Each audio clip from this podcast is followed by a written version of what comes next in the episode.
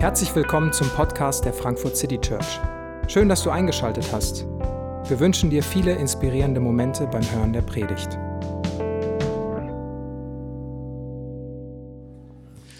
Guten Morgen. Eins der nervigsten Dinge, die man als Kind oder Teenager von seinen Eltern hören kann, ist manchmal eben, und es soll auch Eltern geben, die einem das noch, oder Schwiegereltern, die einem das noch mit über 40 sagen, wenn du erstmal in mein Alter kommst, dann. Oder wenn du mal Kinder hast, dann wirst du sehen, das. Oder als ich in deinem Alter war, da. Und, und wisst ihr, das Erschrecken ist dann groß, wenn einem plötzlich selber so ein Satz rausrutscht oder halt gerade noch so im, im Hals stecken bleibt. Als ich so alt war wie du, da hatte ich nicht so viel Spielzeug. Sei dankbar. Ja, ich bin in der DDR aufgewachsen. Da hat man nichts. Freu dich naja, da realisiert man wirklich, dass man älter wird. Und äh, mal ehrlich, wie gut funktionieren diese Imperative? Freu dich, sei dankbar, hab keine Angst. Wie Matze gesagt hat, ich glaube, es ist gut und richtig. Und wir machen das auch zu Hause, seinen Kindern beizubringen, Danke zu sagen. Wie sagt man da? Danke. Das ist gut, seine Kinder zur Dankbarkeit zu erziehen, denn Dankbarkeit ist ja eben nicht nur ein Gefühl, das mal da ist und wieder nicht, sondern Dankbarkeit ist eher eine Haltung, die man einübt. Und es ist wie ein Muskel, den man trainieren kann und trainieren soll. Dankbarkeit ist ein Perspektivwechsel, von dem ich glaube, dass wir den jeden Tag vornehmen können und vornehmen sollen und müssen. Das brauchen wir alle jeden Tag. Denn unser Standardmodus scheint ja nicht Dankbarkeit immer und überall zu sein. Ja, vielleicht hast du dich, wenn du jetzt mal selber einfach nur die letzten zwei Stunden oder wie lange du eben wach bist, wenn du Kinder hast, ist es viel mehr. Ähm, wenn du dich jetzt mal so zurück monitoren würdest, wie oft hast du heute gelobt, andere ermutigt, Danke gesagt? Und wie oft hast du dich vielleicht schon geärgert, gemurrt, beschwert? Ich meine, das Wetter gibt ja ausnahmsweise mal keinen Anlass dazu. Aber was für ein schrecklicher Winter das war, wie lange das geregnet hat. Der Autofahrer vor dir auf dem Weg hierher, vielleicht. Das trödelnde, quengelnde Kind. Es war, war knapp wieder herzukommen, oder? Manche Eltern würden sagen, ja, und äh, ob man jetzt laut oder leise innerlich murrt und genervt ist und denkt, meckern ist leichter als dankbar zu sein sich über sich selbst oder über andere zu ärgern, ist, ist leichter als andere zu ermutigen und zu loben. Manchmal habe ich das Gefühl, schlechte Laune ist leichter als gute Laune zu haben. Zumindest leichter als wirklich zu singen, zu jubeln, zu ermutigen, zu danken, oder? Und warum zieht uns die, die Schwerkraft immer mal wieder so zurück zur Undankbarkeit? Es scheint ja zutiefst menschlich zu sein. Also ich denke, dass, da finden wir uns alle wieder. Egal, ob wir jetzt Frohnaturen sind oder, oder eher Pessimisten. Und unser Text für heute stammt von Paulus aus seinem Epheserbrief. Und da heißt es folgendermaßen, im Kapitel 5 steht das. Lasst euch vom Geist Gottes erfüllen, ermutigt einander mit Psalmen, Lobgesängen und von Gottes Geist eingegebenen Liedern, singt und jubelt aus tiefstem Herzen zur Ehre des Herrn, und dankt Gott dem Vater immer und für alles im Namen von Jesus Christus, unseren Herrn. Die Bibel ist voll von Aufforderungen, die wir eher mit Gefühlen assoziieren als mit umsetzbaren Tätigkeiten. Einer der häufigsten Aufforderungen in der Bibel ist, fürchte dich nicht. Fürchtet euch nicht. Manchmal denke ich mir ja Kunststück, ja, Jesus geht mitten in der Nacht auf einem See, die Jünger äh, schreien vor Schreck, denken, Gespenst ist da. Hab keine Angst. Ich bin's. Oder irgendwie ein Himmel, äh, ein Engel kommt vom Himmel, begegnet einem Menschen, ist, was weiß ich, wie erschreckend. Der Mensch fällt halb tot zu Boden. Das erste, was der Engel sagt, ist, hab keine Angst. Und dann gibt's auch eben diese Imperative, freut euch. Freut euch, seid dankbar. Und wenn, wenn man nochmal zweimal drüber nachdenkt, dann denke ich mir, okay, es ist halt auch voll ermutigend, so schwierig manchmal ist, so, ja, wie denn? Wie sollen wir das denn machen? Es scheint zutiefst menschlich zu sein. Wir haben Angst. Warum ist die häufigste Aufforderung, habt keine Angst? Naja, weil das vielleicht ein Zustand ist, der sehr oft da ist, dass wir eben Angst haben. Warum steht da so oft, freut euch? Naja, weil wir nicht immer die Gründe sehen, uns zu freuen. Warum steht da, seid dankbar?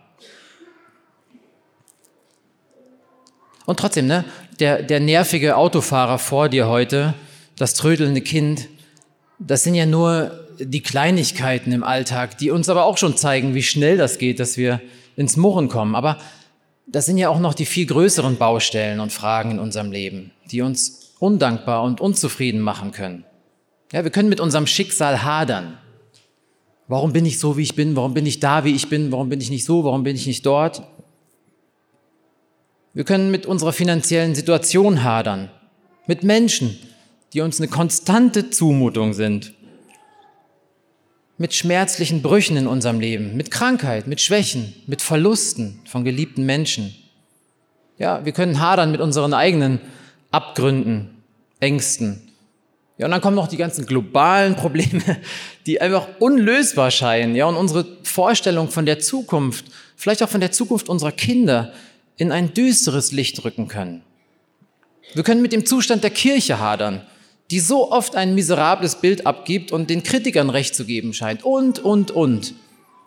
Singt und jubelt aus tiefstem Herzen zur Ehre des Herrn und dankt Gott dem Vater immer und für alles im Namen von Jesus Christus, unserem Herrn. Ja, wie kann Paulus sowas sagen? Hier begegnet uns was, was was radikal anders ist, was unserer Empfindung und unserer Erfahrung manchmal diametral entgegensteht. Und wir ahnen vielleicht, dass Paulus hier von etwas redet, was tiefer geht als menschliche psychologische Ratschläge zum Thema Dankbarkeit. Tatsächlich war ich einer, der diese TK-Seite auch äh, gefunden hat, als ich gegoogelt habe.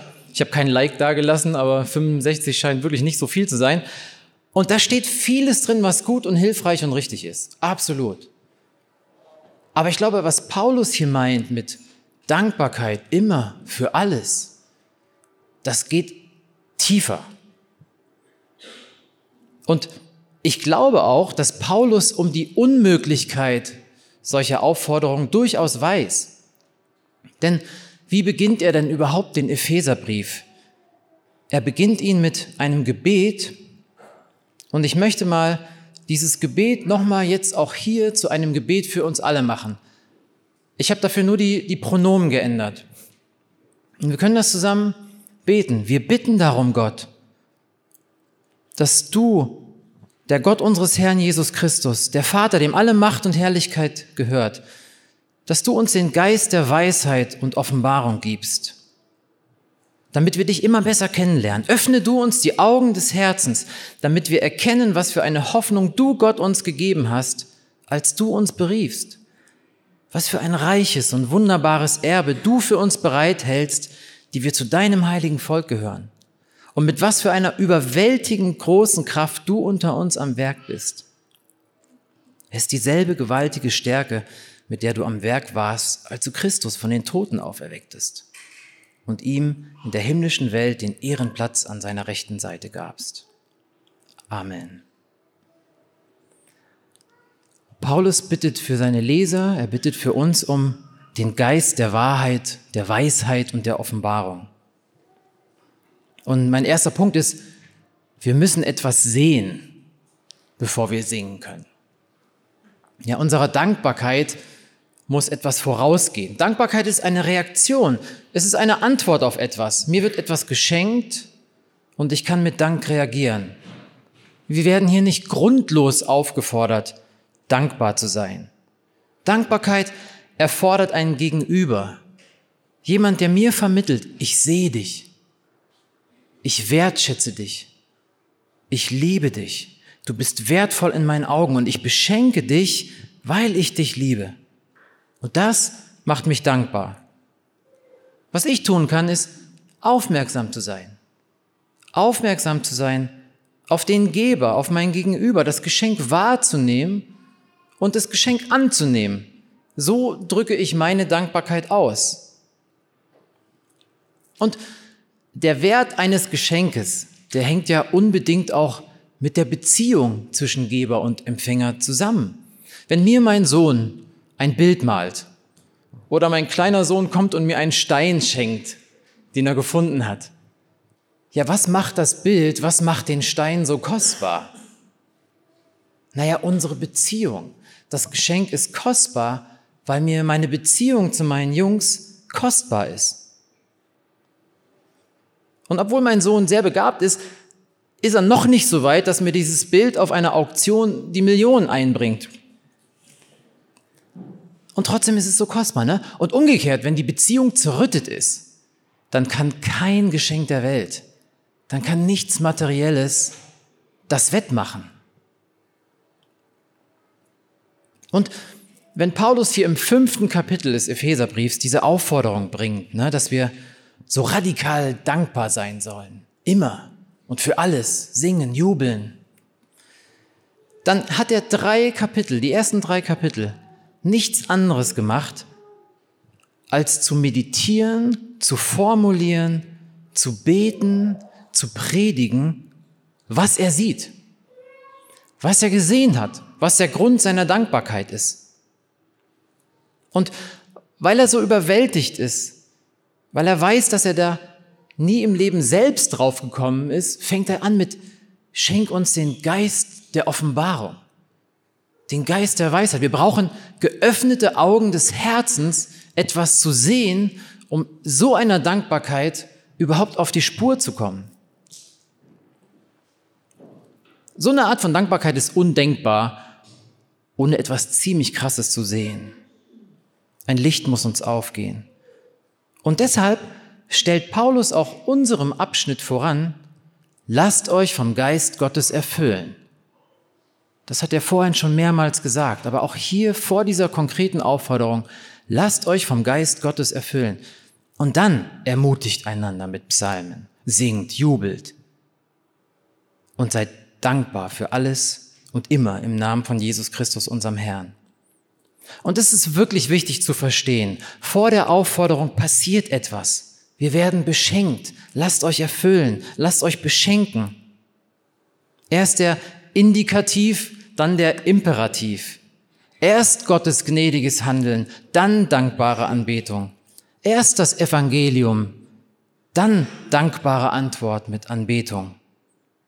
Das ist so wichtig, glaube ich, weil ich habe das in meinem eigenen Leben total oft vertauscht. Ich weiß nicht, wie, wie euer Reflex ist, aber oft denke ich mir, erst muss ich mein Leben in Ordnung bringen, erst muss ich einigermaßen sortiert sein, erst muss ich dies und das in den Griff bekommen haben und dann kann ich Gottes Geschenk annehmen. Oder erst muss ich anbeten, singen, vielleicht voller Inbrunst und mit möglichst reinen Motiven und dann kommt Gott vielleicht. Erst muss ich dankbar sein, dann beschenkt er mich vielleicht. Also ich glaube, dass wir das oft falsch rum haben. Und vielleicht ist es sogar so, dass wenn wir jetzt diese Dankbarkeitsreihe machen, du dich dabei ertappst, oh Gott, bin ich überhaupt dankbar genug? Bin ich dankbar genug? Du hörst das schon wieder als Appell. Da kommt sofort so ein Druck in dir hoch. Aber ganz ehrlich, in dieser Dankbarkeitsreihe geht es in erster Linie erstmal gar nicht um dich und deine Dankbarkeit. Das ist nicht der Punkt. Wir wollen uns in dieser Reihe darauf konzentrieren, in die Augen dessen zu blicken, der uns beschenkt. Wir müssen was sehen, erfahren, bevor wir danken können. Lasst euch erfüllen vom Geist, damit ihr ihn kennenlernt. Ja, das hat, hat Paulus gerade in diesem Gebet gesagt. Gott öffne euch die Augen, der Geist öffne euch die Augen, damit ihr ihn besser kennenlernt, den Geber besser kennenlernt. Dass ihr dann versteht, was ihr für eine Hoffnung habt, was ihr für ein Erbe habt, was ihr für einen Stand habt, in was für einer Beziehung ihr mit ihm lebt. Das ruft Paulus seinen Lesern drei Kapitel lang zu, bevor wir zu diesem Punkt hier kommen. Und wisst ihr, schon dieses Sehen können, müssen wir uns schenken lassen. Schon das ist so, dass wir sagen, Gott, Gott öffne uns die Augen. Ich, ich, komme da nicht drauf, ich sehe das nicht. Lasst euch erfüllen, immer wieder neu, jeden Tag neu, mit dem Heiligen Geist, dass er euch die Augen des Herzens öffne, um das zu sehen. Und dann kommen wir zu diesem zweiten Punkt, Gott sei Dank. Und auch hier wieder, wer ist denn eigentlich dieser Gott? Wer ist diese Person, der wir danken sollen? Warum verdient Gott eigentlich unser Dank? Und ich finde das schön, in der letzten Hälfte so dieses kurzen Abschnitts steht ja, vorangestellt steht, lasst euch vom Geist Gottes erfüllen. Und dann steht, dankt Gott, dankt dem Vater und im Namen von Jesus Christus. Immer und für alles. Also hier ist so eine trinitarische Formel. Hier ist die ganze Gottheit anwesend. Lasst euch vom Geist erfüllen. Er öffnet euch die Augen. Dankt Gott. Dankt dem Vater im Namen von Jesus. Und Gott ist erstmal das Erste. Dankt Gott. Na, weil er der Schöpfer aller Dinge ist. Allein deshalb schon gebührt Gott Dank. Er ist Gott. Er ist der Schöpfer. Er hat alles gemacht. Er ist Ursprung von allem. Von ihm kommt alles, zu ihm geht alles. Er ist Ursprung und Ziel aller Dinge.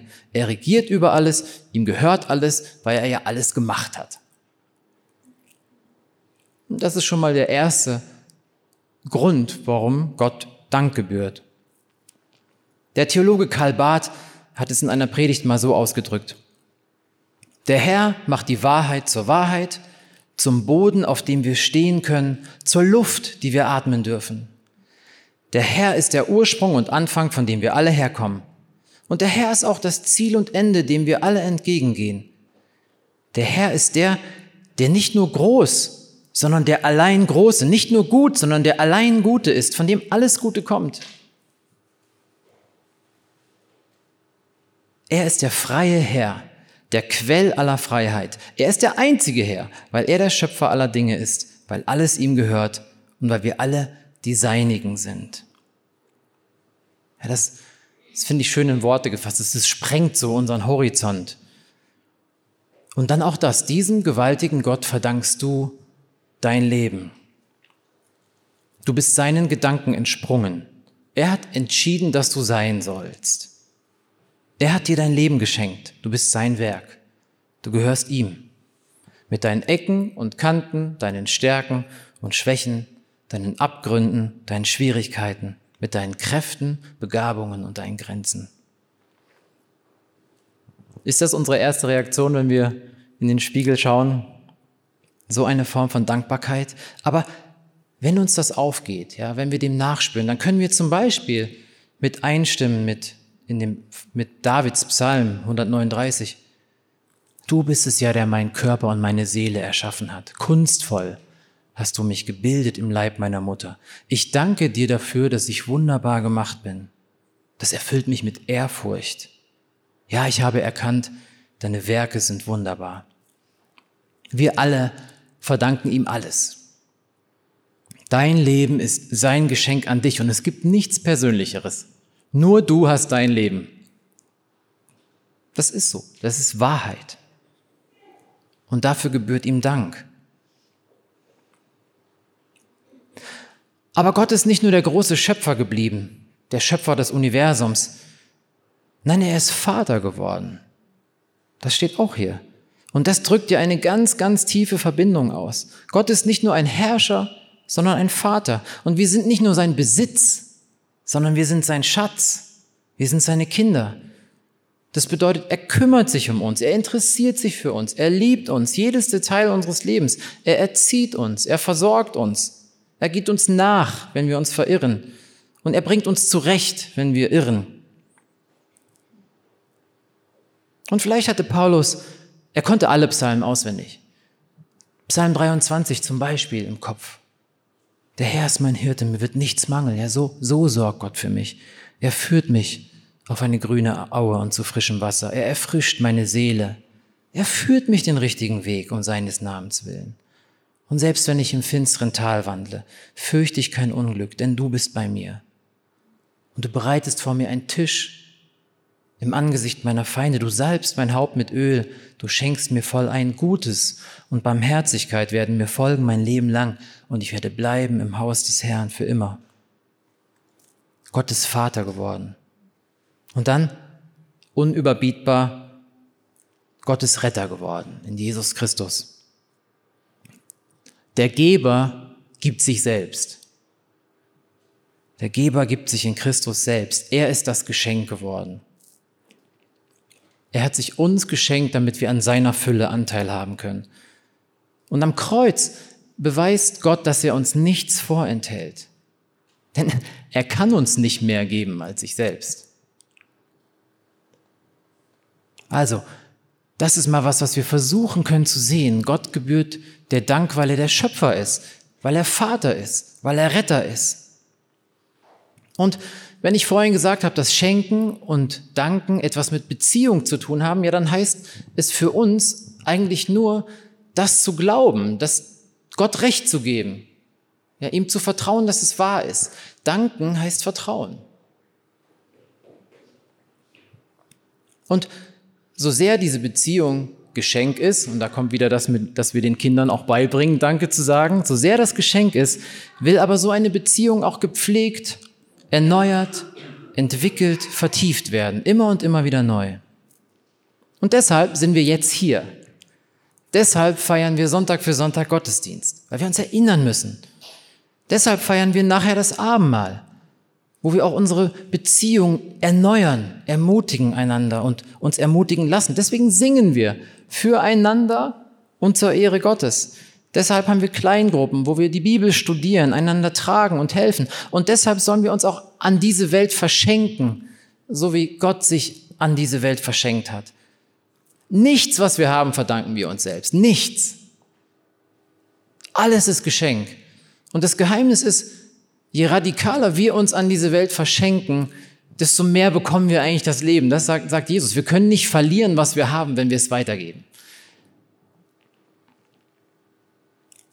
Und das hat Paulus sich nicht ausgedacht. Und das weiß er auch. Das ist ihm in der Begegnung mit Christus aufgegangen. Das ist etwas, was ihm offenbart worden ist, was er gesehen hat und was er uns auch mitgibt heute Morgen. Und all das geht dem voraus, wenn wir jetzt sagen, singt, singt, singt, seid dankbar. Ermutigt einander mit Psalmen, Lobgesängen, von Gottes Geist eingegebenen Liedern, singt und jubelt aus tiefstem Herzen. Ja, ich habe dem mal ein bisschen nachgespürt, wie oft wir äh, zum Singen aufgefordert werden. Es sind buchstäblich hunderte Male und die gesamte Bibel ist durchzogen von Gesang, von Aufforderungen zum Gesang. Zum Beispiel, als die Israeliten aus der Sklaverei befreit worden sind, durch das Rote Meer gehen, was ist das Erste, was sie machen? Sie singen. Sie singen. In 2. Mose 15, ein, ein, ein Kapitel lang, ein, ein Lied der Befreiung und des Dankes. Später vergessen sie, was Gott getan hat und was wird Mose aufgetragen? Mose wird von Gott aufgetragen, schreibe ein Lied. Schreibe ein Lied als Erinnerung für zukünftige Generationen, dass sie nicht vergessen, wie ich gehandelt habe.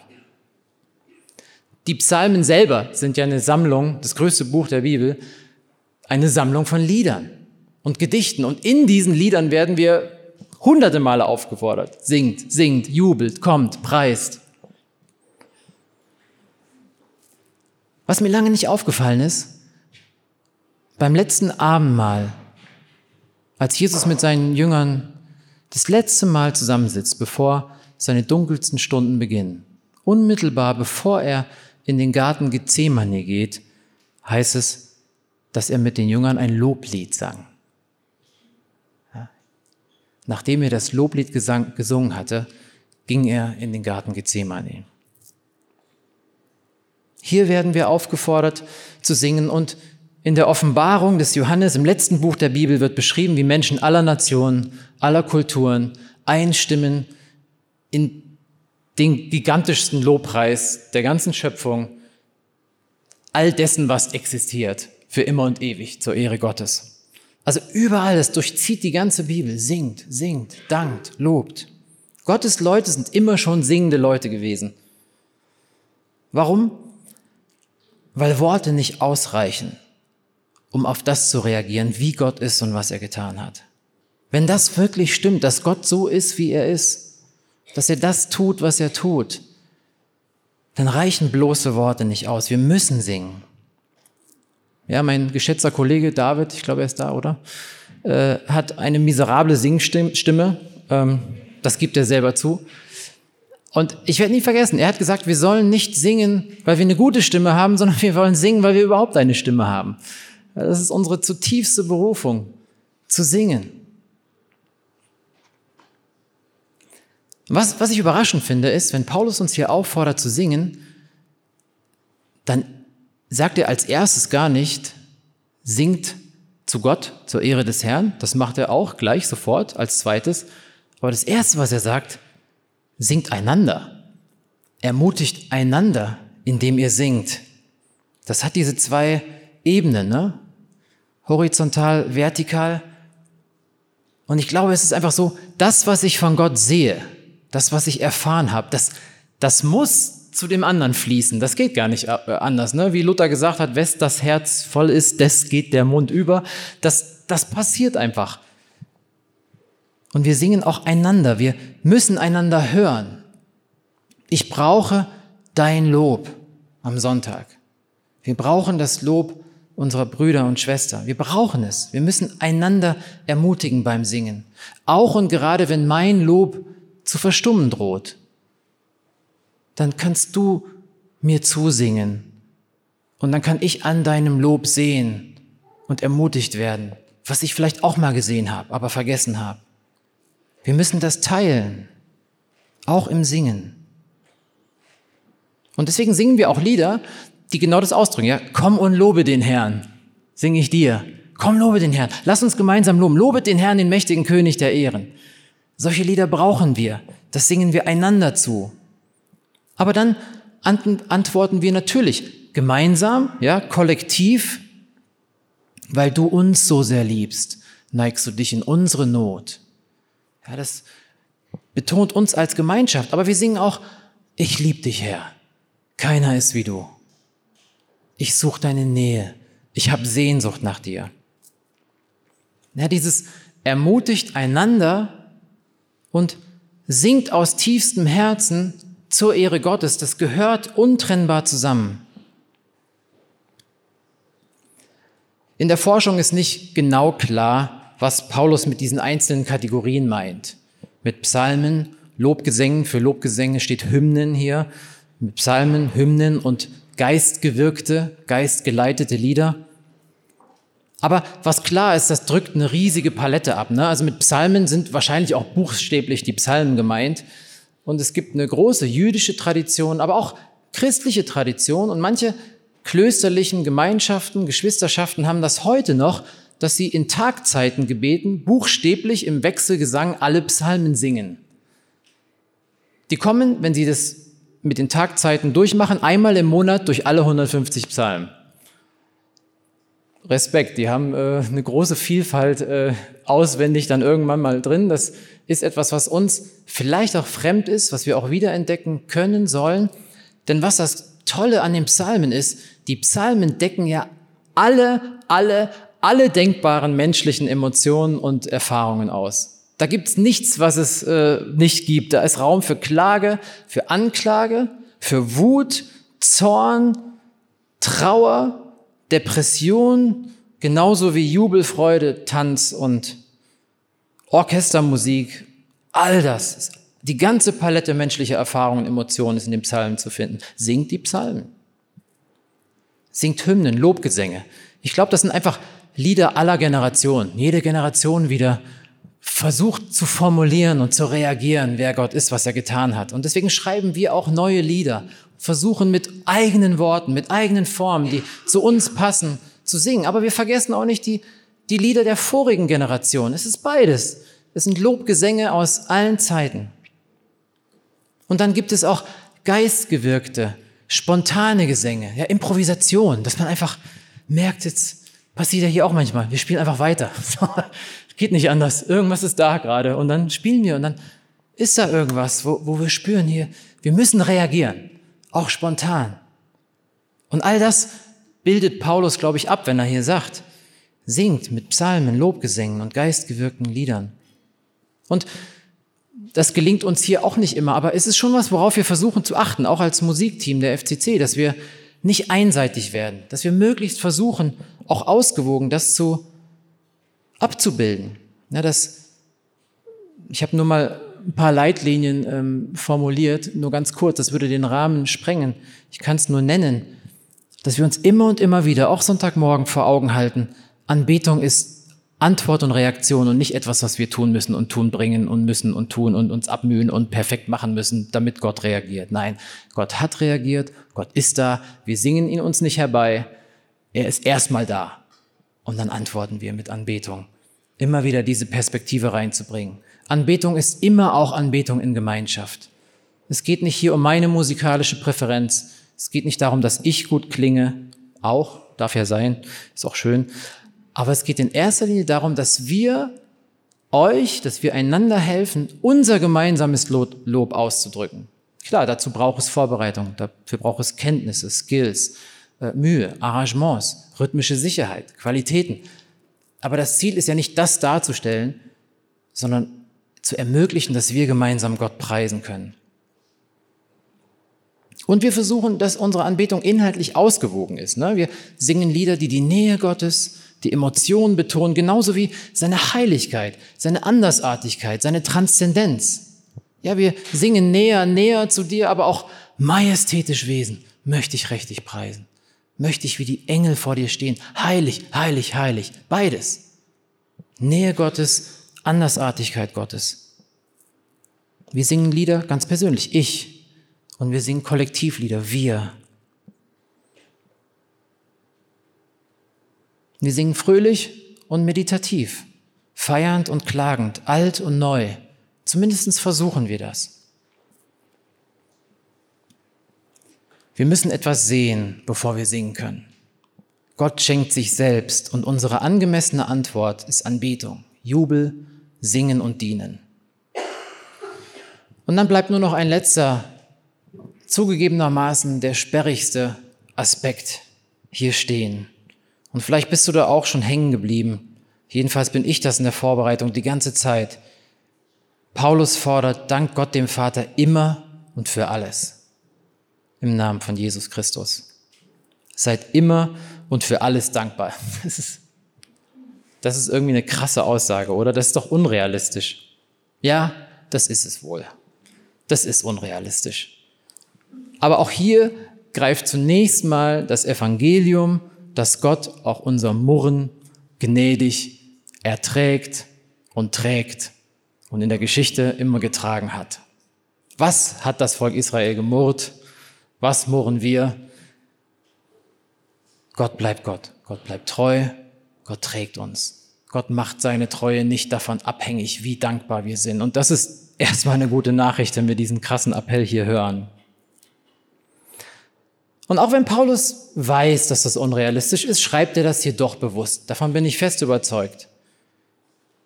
Ich glaube nicht, dass ihm das irgendwie rausgerutscht ist. Er hat das schon mal im Thessalonicher Brief steht, seid dankbar in allen Dingen, ja, in allen Umständen seid dankbar. Aber das hier, das ist deutlich radikaler. Seid immer dankbar und seid für alles dankbar. Und wisst ihr, früher dachte ich, dass Paulus diese mächtigen Passagen, wie zum Beispiel die ersten beiden Kapitel im Epheserbrief, aber auch das erste Kapitel vom Kolosserbrief oder das zweite Kapitel vom Philipperbrief. Ich dachte immer, dass diese Passagen, wo Paulus Jesus so krass vor Augen malen kann, so krasse Worte findet für wie Jesus ist. Ich dachte immer, dass er das in Momenten geschrieben hat, wo er spezielle Erkenntnisse von Jesus Christus hatte. Ja, in ihm haben wir allen himmlischen Segen, das reiche Erbe, ewiges Leben, die Kraft der Auferstehung, die an uns wirksam ist. Jesus, der vor aller Schöpfung war, in dem alles ist, durch den alles ist, all diese Passagen, ja. Und heute weiß ich, Paulus hat genau diese Abschnitte in seiner größten geistlichen Krise geschrieben. Er saß buchstäblich im Gefängnis, aber das war nicht sein größtes Problem. Paulus war ein wirklich harter Hund das hat er mehrmals schon durchgehabt und äh, er hat unfassbar viel weggesteckt. Aber hier ist es anders. Er sitzt nicht nur in einem äußerlichen, buchstäblichen Gefängnis, sondern er sitzt auch in einem inneren Gefängnis. Es war keine gute Zeit. Manche sagen, dass es eine handfeste Depression war, in der Paulus steckte. Es lief nicht gut. Enge Mitarbeiter haben ihn verraten, haben ihn verlassen.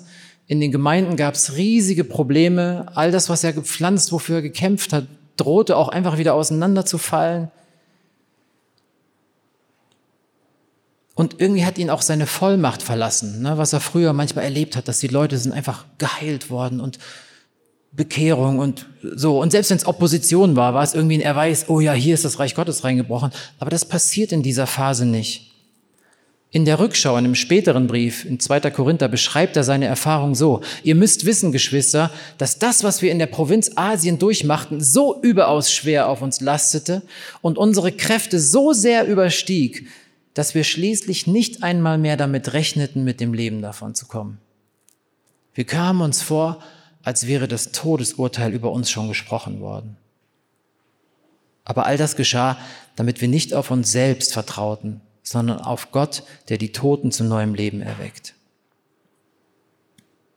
In dieser Zeit, beim Schreiben dieser Passagen, meditiert Paulus die Wahrheiten über Jesus. Er predigt sie sich selbst, er hält sie sich vor Augen. In seiner dunkelsten Zeit schreibt er am meisten über das Licht. In der Zeit, wo er die Vollmacht nicht mehr hat, schreibt er über die Vollmacht von Christus, der über allem ist und über alle Mächte triumphiert. Und in dieser depressiven Phase, in dieser Niedergeschlagenheit, in diesen Fragen, in diesen Jesus, was ist denn jetzt mit deinem Reich? Ich glaube, dass es tiefe Zweifel waren. Wird Paulus aber nicht bitter und undankbar, sondern das Gegenteil passiert. Er wird dankbarer.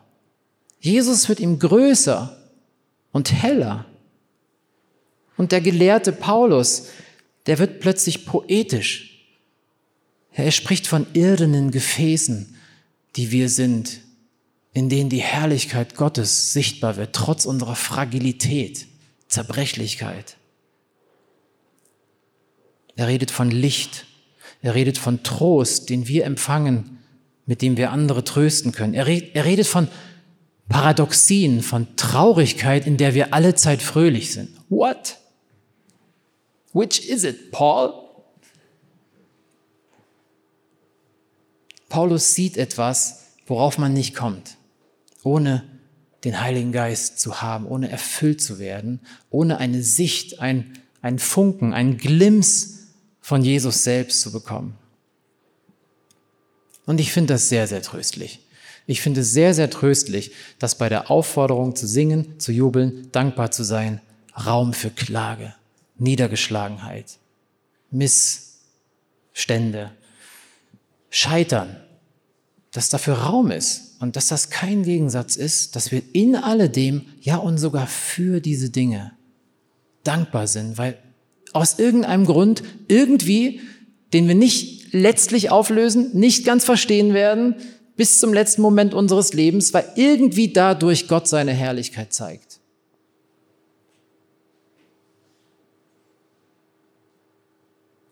Dankbarkeit ist Vertrauen. Dankbarkeit ist ein Festhalten an der Beziehung zu Jesus, selbst dann, wenn wir ihn nicht verstehen. Deswegen ist Singen auch ein Dennoch Singen. Ist Danken auch ein Dennoch Danken. Ist Jubeln auch ein Trotzdem Jubeln. Ist ein den anderen ermutigen, ein Trotzdem den anderen ermutigen. Und ist ein Dienen, ein Dennoch Dienen, auch wenn ich nicht fühle, dass ich diese Ressourcen dafür überhaupt habe. Und wenn Paulus das hier sagt, ne, lasst euch vom Geist erfüllen, ermutigt einander mit Psalmen, Lobgesängen, von Gottes Geist eingegebenen Liedern, singt und jubelt aus tiefstem Herzen zur Ehre des Herrn und dankt Gott dem Vater immer und für alles im Namen von Jesus Christus, unserem Herrn, dann ist das nicht einfach dahergesagt. Dann ist das eben kein sei gefälligst dankbar. Das ist hart errungene Erfahrung aber umso tiefer und fester. Das Ideal, immer und für alles dankbar zu sein, scheint fern. Auch für mich persönlich. Aber irgendwie packt mich diese Sehnsucht, in diese Richtung zu wachsen, mir dieses Ideal trotzdem vor Augen zu halten. Nicht das Ideal abzuschwächen, sondern in Abhängigkeit von Gott auf dieses Ideal zuzugehen, dankbarer zu werden. Und wenn ich das nächste Mal mich selbst beim Murren ertappe, dann möchte ich mir das von Paulus sagen lassen. Sei dankbar. Sei dankbar auch dafür, was heute schwer ist, was du nicht verstehst. Geh damit zu Jesus. Lass dich neu von Gottes Geist erfüllen. Lass dir jeden Tag neu zeigen, wer er ist, was er getan hat und was er dir versprochen hat. Meditiere die Eigenschaften Gottes. Staune, danke, vergiss dich selbst und diene anderen, egal wie es dir geht. Und juble, dennoch, danke, dennoch. Ich möchte schließen mit einem Zitat und noch einmal von Karl Barth aus der Predigt und auch zu dieser Frage, wie können wir denn jeden Tag dankbar sein? Er schreibt, vieles kann nicht alle Tage sein. Ja, man kann nicht jeden Tag gleich gut arbeiten. Man kann auch nicht jeden Tag lustig oder guter Laune sein. Und zum Glück kann man das Leben auch nicht jeden Tag gleich schwer nehmen, nicht jeden Tag das gleiche böse Gesicht machen. Eines aber, eines aber kann und darf jeden Tag geschehen, unter allen Umständen, ob die Sonne scheint oder ob es regnet, ob wir gerade froh und vergnügt oder etwas betrübt oder richtig traurig sind, ob es uns gut geht oder schlecht, den Herrn loben, ihm Recht geben. Das ist die Sache, die eine Sache, die eine große Sache für jeden Tag. Warum? Warum? Darum, weil er Tag für Tag der Ursprung ist, von dem wir herkommen. Und Tag für Tag das Ziel, dem wir entgegengehen. Weil er Tag für Tag der eine große, der eine gute, der eine freie ist, der auch uns Freiheit gab und gibt. Kurz, weil er Tag für Tag der Herr ist. Er wacht, er wirkt alle Tage bis ans Ende aller Tage und über diese Erde hinaus in alle Ewigkeit. Wir singen, weil wir etwas sehen. Und wir können dankbar sein. Immer, weil er immer gut ist. Amen.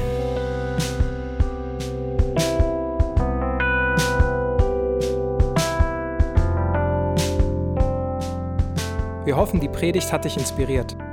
Wenn du uns kennenlernen möchtest, dann schau einfach mal auf unsere Homepage www.frankfurtcitychurch.de oder besuch uns in unseren Gottesdiensten.